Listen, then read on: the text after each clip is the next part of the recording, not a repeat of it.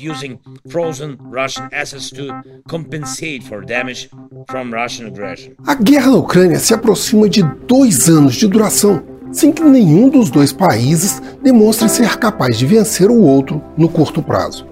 Ao mesmo tempo que os ucranianos buscam mais dinheiro e armas, cresce a resistência no Congresso dos Estados Unidos em ajudar o aliado. Mas o que pode ocorrer se a Rússia vencer a guerra? Este é o Vasto Mundo, podcast de relações internacionais do tempo, e juntos vamos saber mais sobre o risco de envolvimento da OTAN no conflito da Ucrânia.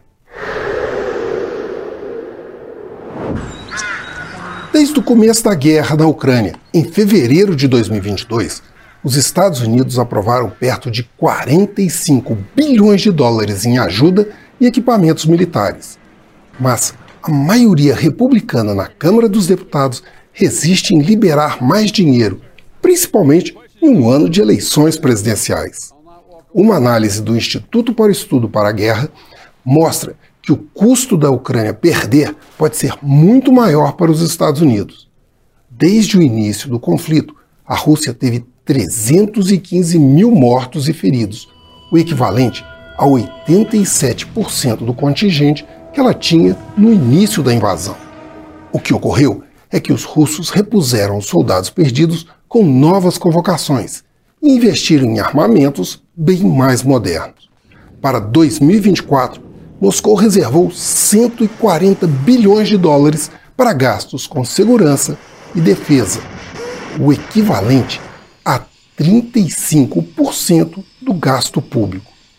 Parte desse dinheiro será investido em sistemas de radares de alerta e de mísseis antiaéreos dos tipos S-300 e S-400, que, no caso de uma vitória sobre a Ucrânia, cobriria os territórios da Eslováquia, da Hungria e da Romênia, além dos países bálticos e da Polônia, que voltaria a ter uma grande fronteira terrestre com a Rússia.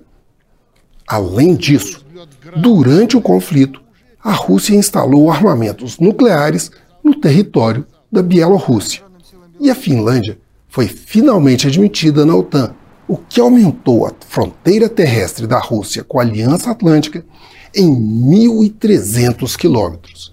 Assim, os Estados Unidos precisariam ampliar sua presença na Europa, hoje estimada em mais de 20 mil militares, e alocar mais caças-bombardeiros stealth invisíveis ao radar, possivelmente reduzindo a força na Ásia necessária para defender Taiwan.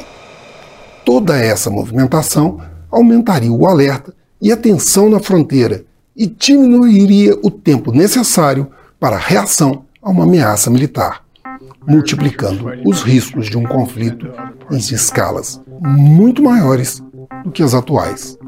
Eu sou Frederico Duboc e este foi Vasto Mundo.